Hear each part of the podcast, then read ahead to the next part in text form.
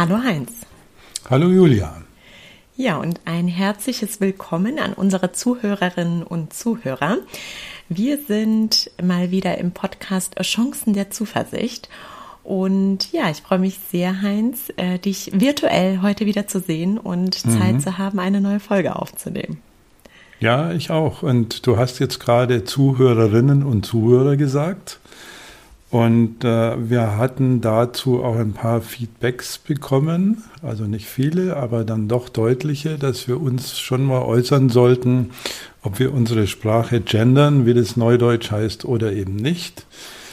Und wir sind beide dafür, das zu tun, wenn ich das richtig verstehe, Julia. Aber genau. es ist äh, durch die Sozialisation noch nicht so eingeschliffen ins Hirn was man aber, glaube ich, niemals als Ausrede verwenden darf. Also Gewohnheit ist ein schlechtes Argument für alles Mögliche. Und auf jeden Fall wollten wir uns für den Hinweis bedanken. Und ich hatte in einem Xing-Beitrag auch äh, reingeschrieben, danke an alle Zuhörer. Und nachher ist es mir wirklich heiß und kalt den Rücken runtergelaufen, weil die Feedbacks waren vor allem von Zuhörerinnen. Mhm. Und dann fand ich es besonders ungerecht. Und dann habe ich es nochmal hinterhergeschrieben. Also, ja. das wollten wir ähm, euch nur nochmal sagen, dass wir das Thema sehr ernst nehmen, weil Sprache auch Wirklichkeit schafft. Und gerade bei Berufsbezeichnungen hat man sehr viel Forschungsergebnisse inzwischen, dass wir immer von dem Chirurgen oder dem Arzt reden oder dem Handwerker und dass da automatisch dann äh, männliche Bilder entstehen mhm. und damit natürlich alle, alle Frauen, die in diesen Berufen sind, äh, ausgeblendet werden. Und da ja. ist Sprache tatsächlich unfair. Ja, also ich finde das auch sehr wichtig und ähm, ich werde mir auch ähm, Mühe geben, darauf zu achten in unserem Gespräch. Ich finde es ja ein bisschen leichter, darauf zu achten, wenn man natürlich schreibt, weil dann hat man Zeit, ähm, mhm. ähm, sich äh, da Gedanken zu machen. Aber natürlich ist das auch keine Entschuldigung für die Sprache, die wir verwenden und auch in unserem Podcast verwenden. Und ja, finde das toll, dass wir ähm, und das auch heute thematisieren. Und ich kenne das beispielsweise auch aus dem unternehmerischen Kontext, mhm. dass es einfach Studien dazu gibt, dass ähm, wenn ähm, man beispielsweise nicht von Bewerberinnen und Bewerbern spricht, ähm, sondern nur von Bewerbern, ähm, dass sich auch ähm, durchaus weniger Frauen angesprochen fühlen und auch für die gleiche Stellenausschreibung bewerben. Deswegen ist es umso wichtiger, dass wir das auch finde ich, hier in unserem Podcast machen. Und mhm. ähm, wenn wir schon mal beim Feedback sind, ähm, möchte ich auch nochmal ein ganz, ganz großes Dankeschön einfach an jeden ähm, Zuhörer und äh, ja, das ist jetzt die Mehrzahl, ne? Oder zu, ja. jetzt sind wir schon. An alle Zuhörer. An alle Zuhörerinnen und, und Zuhörer. Genau. Ja, genau. Ja. genau. Gut, dass wir da aufmerksam sind. Ähm, sagen, die sich einfach die Zeit nehmen, um uns Feedback zu geben. Wir freuen uns sehr und uns hat gerade heute ein so wunderbares Feedback erreicht, das uns so motiviert und ähm, ja, wir das einfach schön finden, sowas zu erhalten. Und wir haben uns auch gerade überlegt, ob wir vielleicht das ein oder andere Feedback mal vorlesen. Ähm, äh, genau, machen wir noch nicht heute, aber ähm, an dieser Stelle schon mal ein ganz, ganz großes Dankeschön dafür. Mhm. Ja, vielen Dank. Genau, und absolut und nicht selbstverständlich. Absolut nicht selbstverständlich. Also gerade wenn es dann über zwei, drei Absätze geht, da mhm. hat sich ja wirklich jemand sehr viel Mühe gegeben und sehr präzise und sehr positives Feedback gegeben. Mhm. Und wenn wir schon bei dem Blog in eigener Sache sind, ist es mir wichtig, nochmal auf Folgendes hinzuweisen. Ich erzähle ja manchmal von meinen Coachings und berichte über Fälle aus der Praxis. Und ich habe das nie dazu gesagt, aber die sind selbstverständlich alle anonymisiert. Also ich ändere auch manchmal das Geschlecht. Und äh, die Rechtsanwaltskanzlei aus Düsseldorf ähm, kann in Wirklichkeit eine Gemeinschaftspraxis aus Köln sein. Also da habe ich immer aufgepasst. Also ich habe nie äh, über Fälle und äh, Erlebnisse aus dem Coaching so berichtet, dass da Rückschlüsse möglich wären. Mhm. Ein einziges Mal hat mir ein Coaching-Klient eine sehr nette Mail geschrieben und nachher mal telefoniert. Er hätte sich wiedererkannt. Mhm. Aber er ist ganz sicher, dass ihn sonst niemand wiedererkannt hat. ja. Und hat sich dafür nochmal bedankt. Und ich sage jetzt nicht, ob das eine er oder eine sie war. Ich habe jetzt einfach mal er gesagt. Also bewusst auch, äh, ich, ich, wähle da bewusst, also fast zufällig mal sie, mal er. Und mhm. manchmal ändere ich es und manchmal nicht. Das wollte ich nur noch mal sagen, äh, weil ich glaube, das gehört zum seriösen Coaching dazu, dass man nicht jetzt irgendwie äh, Intimitäten rausplaudert, die zuordnenbar sind. Mhm.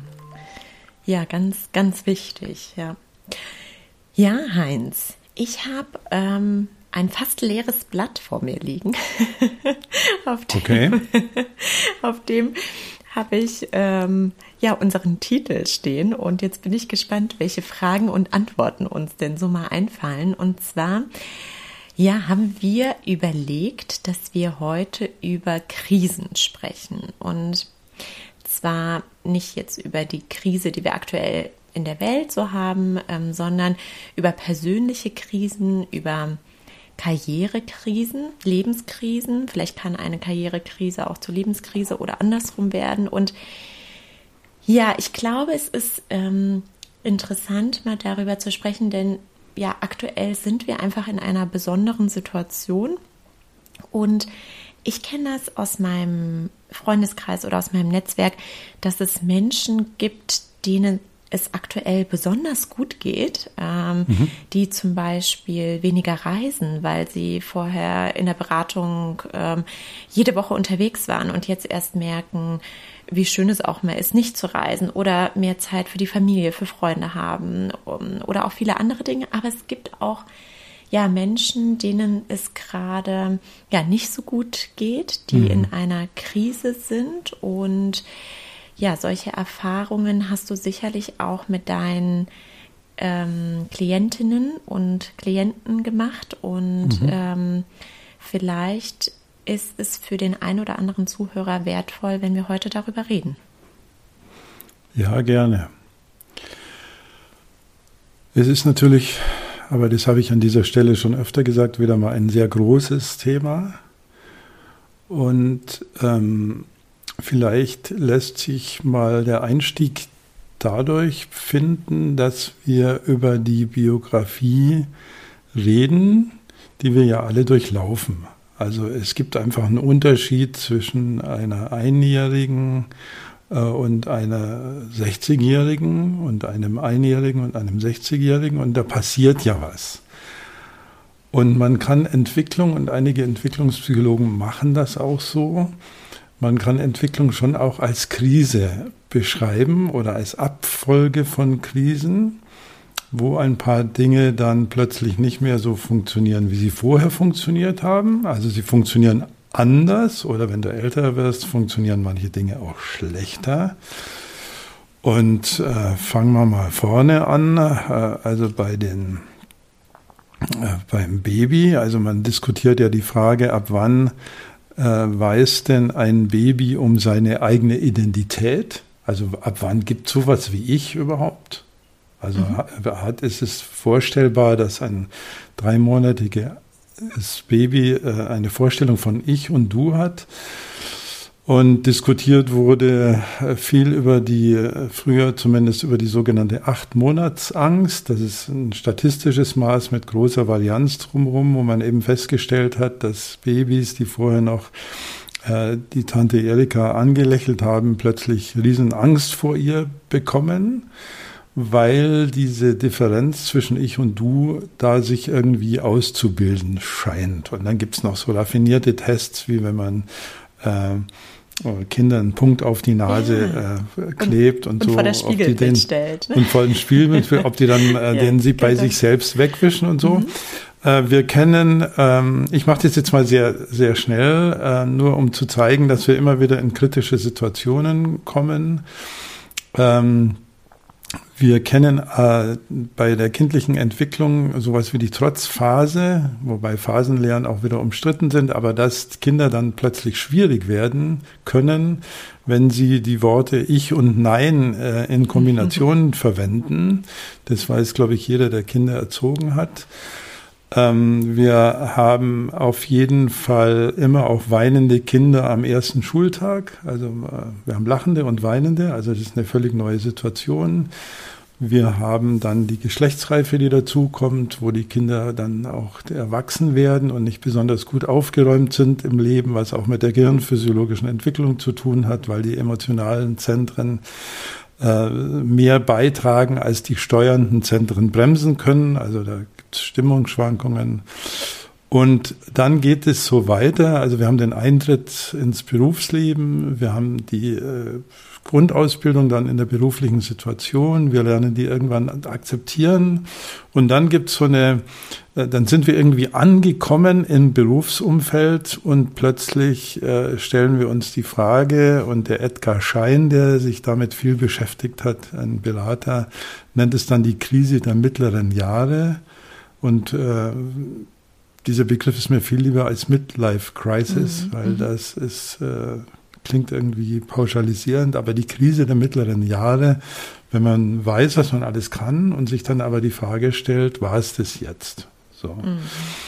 Und du hast jetzt ähm, auf die aktuelle Situation angesprochen. Das ist ja auch eine vollkommene Umorientierung für viele Leute und die, die sich mehr umorientieren müssen, für die ist es natürlich als Krise viel bedrohlicher, als für die, für die sich nicht so viel ändert. Also mhm. ein äh, äh, alleinstehender Introvertierter, mhm. so, der, der keine Kinder hat, der wird weniger darunter leiden als eine gesellige Familie mit drei Kindern, die jetzt alle Homeschooling machen müssen und äh, gleichzeitig müssen Mama und Papa auch noch das Büro und die Einkäufe äh, vollziehen. Mhm.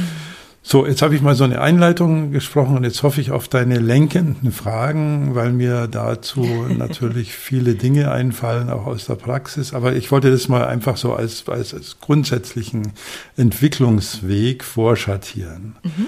Also, dass wir ganz normal äh, feststellen werden, dass wir von, man kann sagen, wirklich von Krise zu Krise mhm. lernen. Genau. Ja, das finde ich auch sehr interessant, dass du das so darstellst, weil irgendwie nimmt das jetzt auch so ein bisschen den Druck, finde ich, aus diesem Thema, so wir stehen vor einer ganz großen Krise, sondern eigentlich gehört das zum Leben dazu, immer mal wieder eine Krise zu, ähm, zu überstehen, so nenne ich es jetzt mal. Und ähm, ich fand es auch interessant, dass du gesagt hast, das ist ja eigentlich die Entwicklung, die wir durchleben. Das heißt, die Abwicklung von Krisen entwickelt uns ähm, wahrscheinlich im Charakter, uns als Mensch, unsere Sichtweisen ähm, mhm. und so weiter. Jetzt ist es ja so, jetzt gibt es ja ja diesen ähm, Spruch aus Krisen gestärkt ähm, hervorgehen. Das nervt ja auch, glaube ich, aktuell schon manche Menschen, ähm, wenn, wenn wir in der aktuellen Situation äh, sagen, so, mhm. wir gehen jetzt gestärkt aus dieser Corona-Krise und machen das Beste draus. Was ähm, ist deine Empfehlung in einer Situation, also wahrscheinlich anders gefragt, wahrscheinlich ist es selten so, dass jemand zu dir kommt und sagt, ich befinde mich in einer Krise, sondern man kommt irgendwie mit einem Problem, was wahrscheinlich ein Delta mhm. ist zwischen dem, wie man sich sein Leben vorstellt in einem bestimmten Bereich und dem, wie es ist in der Realität, oder? Mhm. Ja, und äh, es hat sich, das hatte ich an dieser Stelle, glaube ich, auch schon mal gesagt, es hat sich Gott sei Dank ein bisschen was geändert. Wir hatten ein sehr defizites, defizitorientiertes Verständnis von Coaching. Also nur so hat es sich vor 20 Jahren auch einigermaßen gut verkaufen lassen, um es mal ein bisschen merkantil auszudrücken. Also dass ein Unternehmen sagt, mit dem ist was nicht in Ordnung oder mit ihr ist was nicht in Ordnung. Und das geben wir jetzt in den Reparaturbetrieb Coaching und dann gucken wir mal, ob das äh, funktioniert. Äh, ich habe mich immer gegen diese unterliegende ähm, gegen diesen unterliegenden Subtext gewendet, weil ähm, aus verschiedenen Gründen, aber ähm, es ist irgendwie auch despektierlich. Also Menschen sind nicht da, um repariert zu werden. Da ist das Menschenbild schon sehr äh, funktionalisiert. Mhm. Und äh, jetzt ist es so, dass wir eher im Coaching zu tun haben, zumindest ich hier in meiner Coaching-Praxis, mit Fragestellungen, die mit dem Leben zu tun haben. Mhm. So. Und das ist schon mal im Kleinen. Also wie kann ich mich denn in der Rechtsanwaltskanzlei, die ich schon mal zitiert hatte, von meinem Partner trennen, mit dem ich lange zusammen war? Mhm. Oder soll ich das überhaupt tun? Welche beruflichen Schritte soll ich gehen? Oder letzte Woche hatte ich einen Coaching-Klienten, der sich die Frage stellt, wäre es nicht vielleicht doch besser, mit meiner Kreativität ein Startup zu gründen? Und mhm. er hatte auch Ideen dazu. Also solche Krisen äh, sind tatsächlich ähm, schon mit, mit dem Blick auf, wie soll es weitergehen und wenn du so willst, mit dem Blick auf Wachstum, auf Weiterkommen gerichtet. Und dann gibt es natürlich auch Krisen, die einen tatsächlich äh, runterziehen. Also mhm. wo äh, etwas passiert im Unternehmen, in der Familie oder in beiden oder eben in unserer Gesellschaft oder eben mit der Pandemie. Das ist ja nichts, was ich mir selber gewählt habe, sondern das kommt von außen und schränkt mich plötzlich massiv ein. Und auch mit diesen Krisen ähm, gilt es natürlich dann umzugehen. Mhm. Und geht man da unterschiedlich heran, ob es eine Krise ist, die von innen kommt oder eine Krise, die von außen kommt? Naja, es sind immer die, es sind immer die Fragen, die wir, glaube ich, ganz am Anfang mal in einem Podcast mhm. hatten. Aber ich glaube, das lohnt sich, das nochmal zu, zu wiederholen.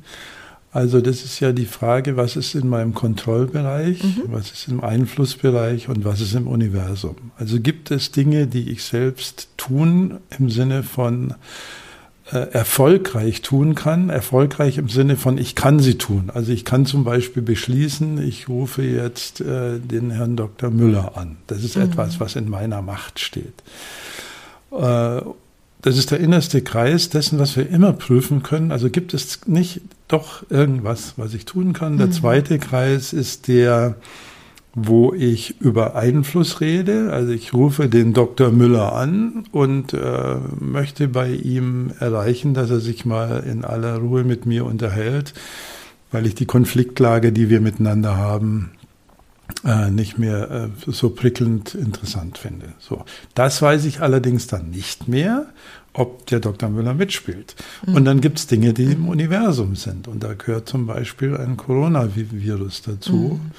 Und da kannst du nicht die Frage stellen, äh, wie kann ich jetzt zu Hause einen tollen Impfstoff entwickeln, sondern da musst du dir die Frage stellen, wie gehe ich damit um? Also mhm. welche Form von Umgang ist einer, der mir nicht noch zusätzliches Leid verschafft? Das mhm. ist eigentlich die Frage. Ein mhm. zusätzliches psychisches Leid.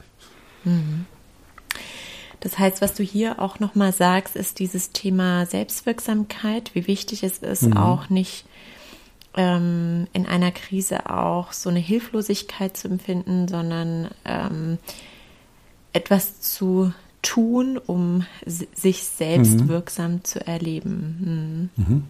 Richtig. Und wenn wir zum Beispiel zu der Frage zurückgehen, die du ja relativ zu Beginn gestellt hast, dass Menschen zu dir kommen, die sagen, war es das jetzt? Ähm, ist das so, ähm, dass es da so eine bestimmte Altersgruppe gibt, ähm, die man identifizieren kann, in der, du hast von den mittleren Jahren gesprochen, in der diese Frage häufig auftritt oder hat das eher so damit zu tun, ähm, dass Menschen auch bestimmte Lebensabschnitte auch zu unterschiedlichen Zeitpunkten machen? Also die einen sind irgendwie mit Ende 30 ähm, schon ähm, Vater oder Mutter haben eine große Karriere gemacht oder zu, zumindest eine Karriere, die sie zufriedenstellt und stellen sich dann schon etwas früher die Frage, bei den anderen kommt das etwas später. Wie ist da deine Erfahrung?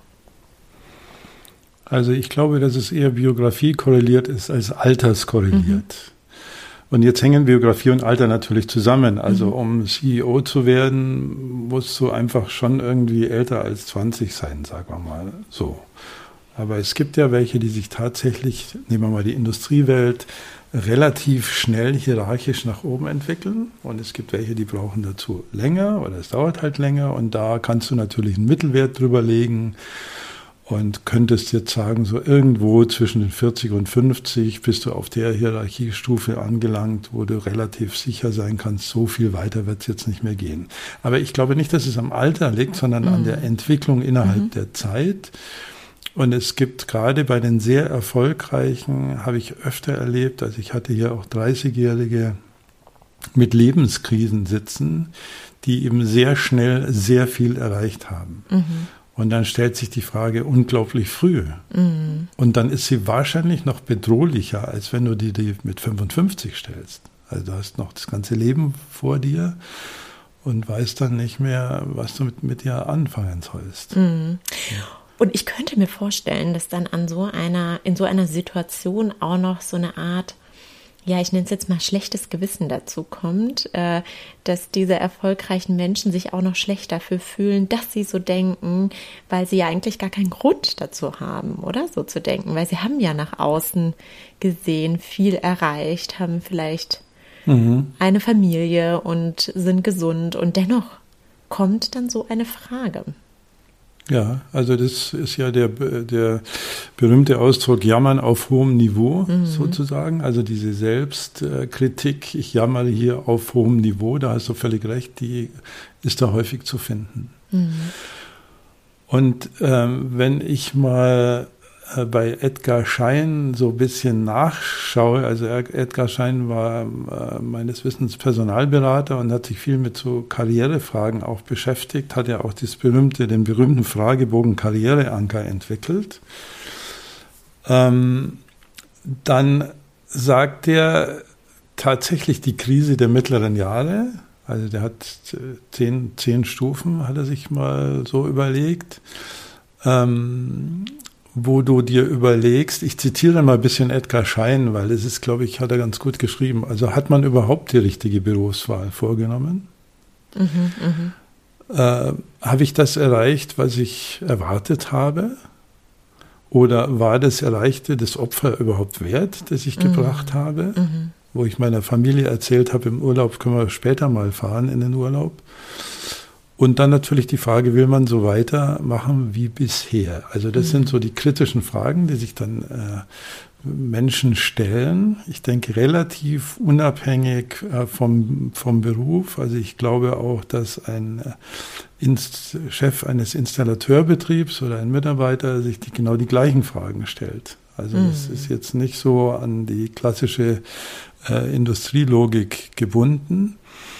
Und Edgar Schein ähm, hat eine Phase äh, definiert, die nachher oder die sich anschließen könnte. Und er nennt die Schwung erhalten, Schwung wiedergewinnen oder ausklingen lassen. Mhm.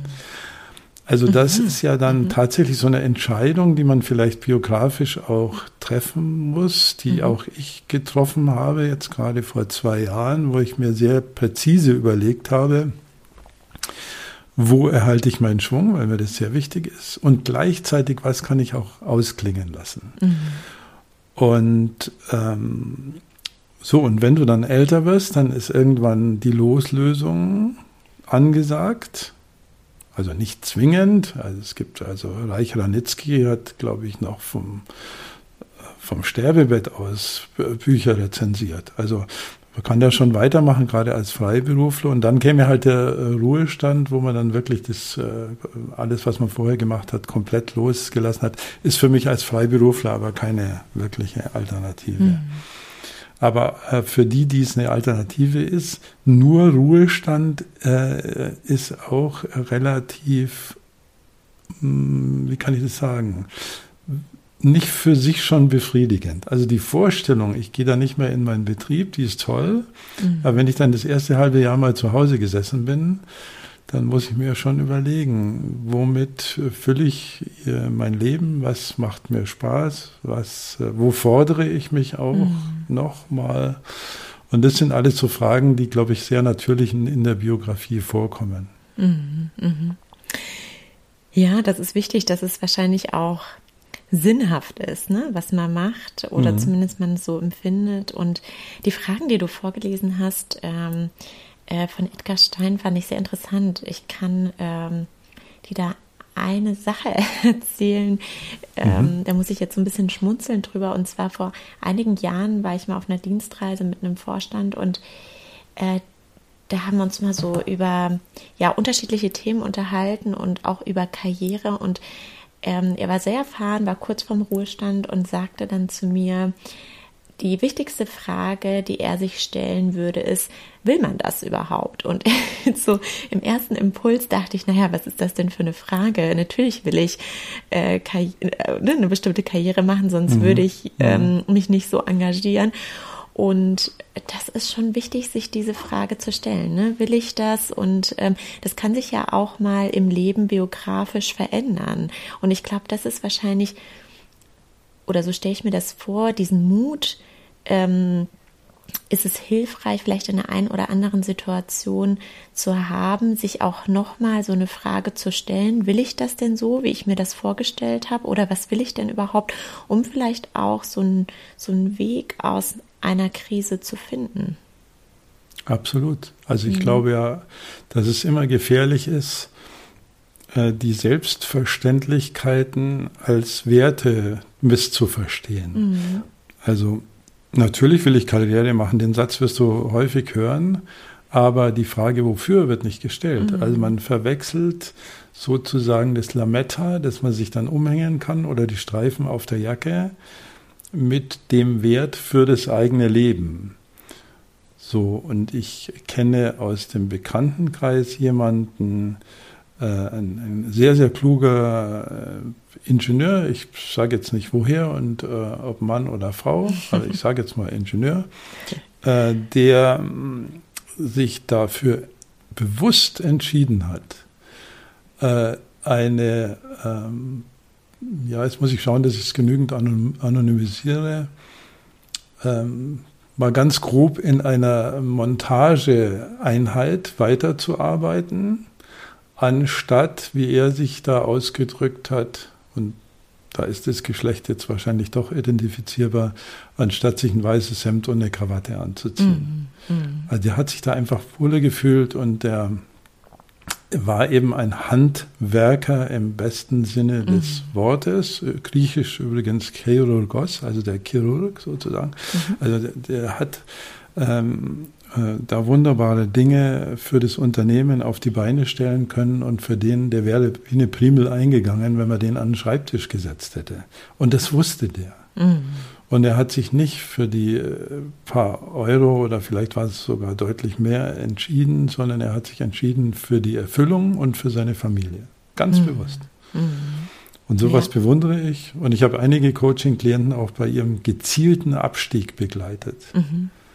Und das ist eine ganz, ganz schwierige Aktion. Mhm. Also schon aus rechtlichen und gehaltlichen Gründen und äh, das äh, bei Bewerbungen, ähm, ja, also gerade im Januar hat sich's, hat sich's gehäuft. Also gerade im Januar hat mir jemand erzählt, dass in seinen Vorstellungsgesprächen die von ihm offen adressierte äh, Aussage, er wolle gar nicht weiter zum Abteilungsleiter, sondern für ihn ist die Gruppenleiterstelle genau das Richtige. Die ist mit sehr viel die war den Leuten suspekt. Also mhm. was verkauft mhm. er uns da? Was ist denn das für eine Story? Also mhm. ist er überhaupt mhm. motiviert? Also mhm. kann man so denken? Ist das eine faule Socke vielleicht oder so? Mhm, Und diese Selbstverständlichkeiten zu hinterfragen, äh, halte ich für die Biografie immer super wichtig. Ja. Heinz, wir sind so ein bisschen am Ende unserer Zeit. Wir nehmen uns ja immer vor, nicht ganz mhm. so lange zu sprechen. Ähm, wie du am Anfang schon gesagt hast, ist es natürlich ein super breites Thema und wir haben es vielleicht ein ganz kleines bisschen aufgebrochen mhm. und haben so ein bisschen ähm, Stückchen ähm, aus diesem großen Themenbereich mal herausgepickt. Was ich mir mitgenommen habe nach unserem Gespräch ist, dass es ja eigentlich ganz normal ist, im Leben Krisen zu haben. Also vielleicht hat das auch so ein bisschen eine beruhigende Wirkung, also auf mich auf jeden Fall. Mhm. Und ähm, dass die Krisen ja auch zur Entwicklung beitragen und ähm, auch nochmal, dass das Thema Selbstwirksamkeit eine wichtige Rolle spielt und da auch nochmal mit dem Rückblick auf unsere Podcast-Folge, was ist in meinem Kontroll, in meinem Einflussbereich oder in, äh, im Universum und ja, auch nochmal so dieses Thema Mut und ähm, Ehrlichkeit sich selbst gegenüber. Mhm. Ich will noch eins dazu mhm. äh, fügen. Äh, sprachlich jetzt getriggert durch äh, deine, das Substantiv Mut. Mhm, mh. Mut. Mhm. Ich glaube, wir brauchen auch Demut. Demut, mm, Demut. Ja. Demut. Mhm, mh, mh, also äh, dieses Jammern ja. auf hohem Niveau sollte uns, jetzt bin ich ein bisschen moralinsauer, aber das sollte uns schon ab und zu bewusst werden, äh, weil wir in unserem äh, Wohnzimmer sitzen und uns ärgern, dass der Dreijährige uns fünf Stunden genervt hat. Und der alte, der alte Ansatz, vergleiche dich mal mit Menschen, denen es schlechter geht, mhm. der ist gar nicht so irrational, mhm. der ist schon okay. Also wenn du dir vorstellst, du bist in einem bosnischen Flüchtlingslager, um da mal eine große, äh, ein großes Delta aufzumachen, dann muss man einfach merken, dass es unglaublich viele Dinge gibt, für die wir dankbar sein können. Also mhm. gerade jetzt in dieser Zeit zu leben, wo es über 70 Jahre keinen Krieg gegeben hat, wo wir wissen, äh, wir werden nie an Hunger sterben hier in Deutschland zum Beispiel. Und wo wir einen relativ aufgeräumten Rechtsstaat immer noch haben.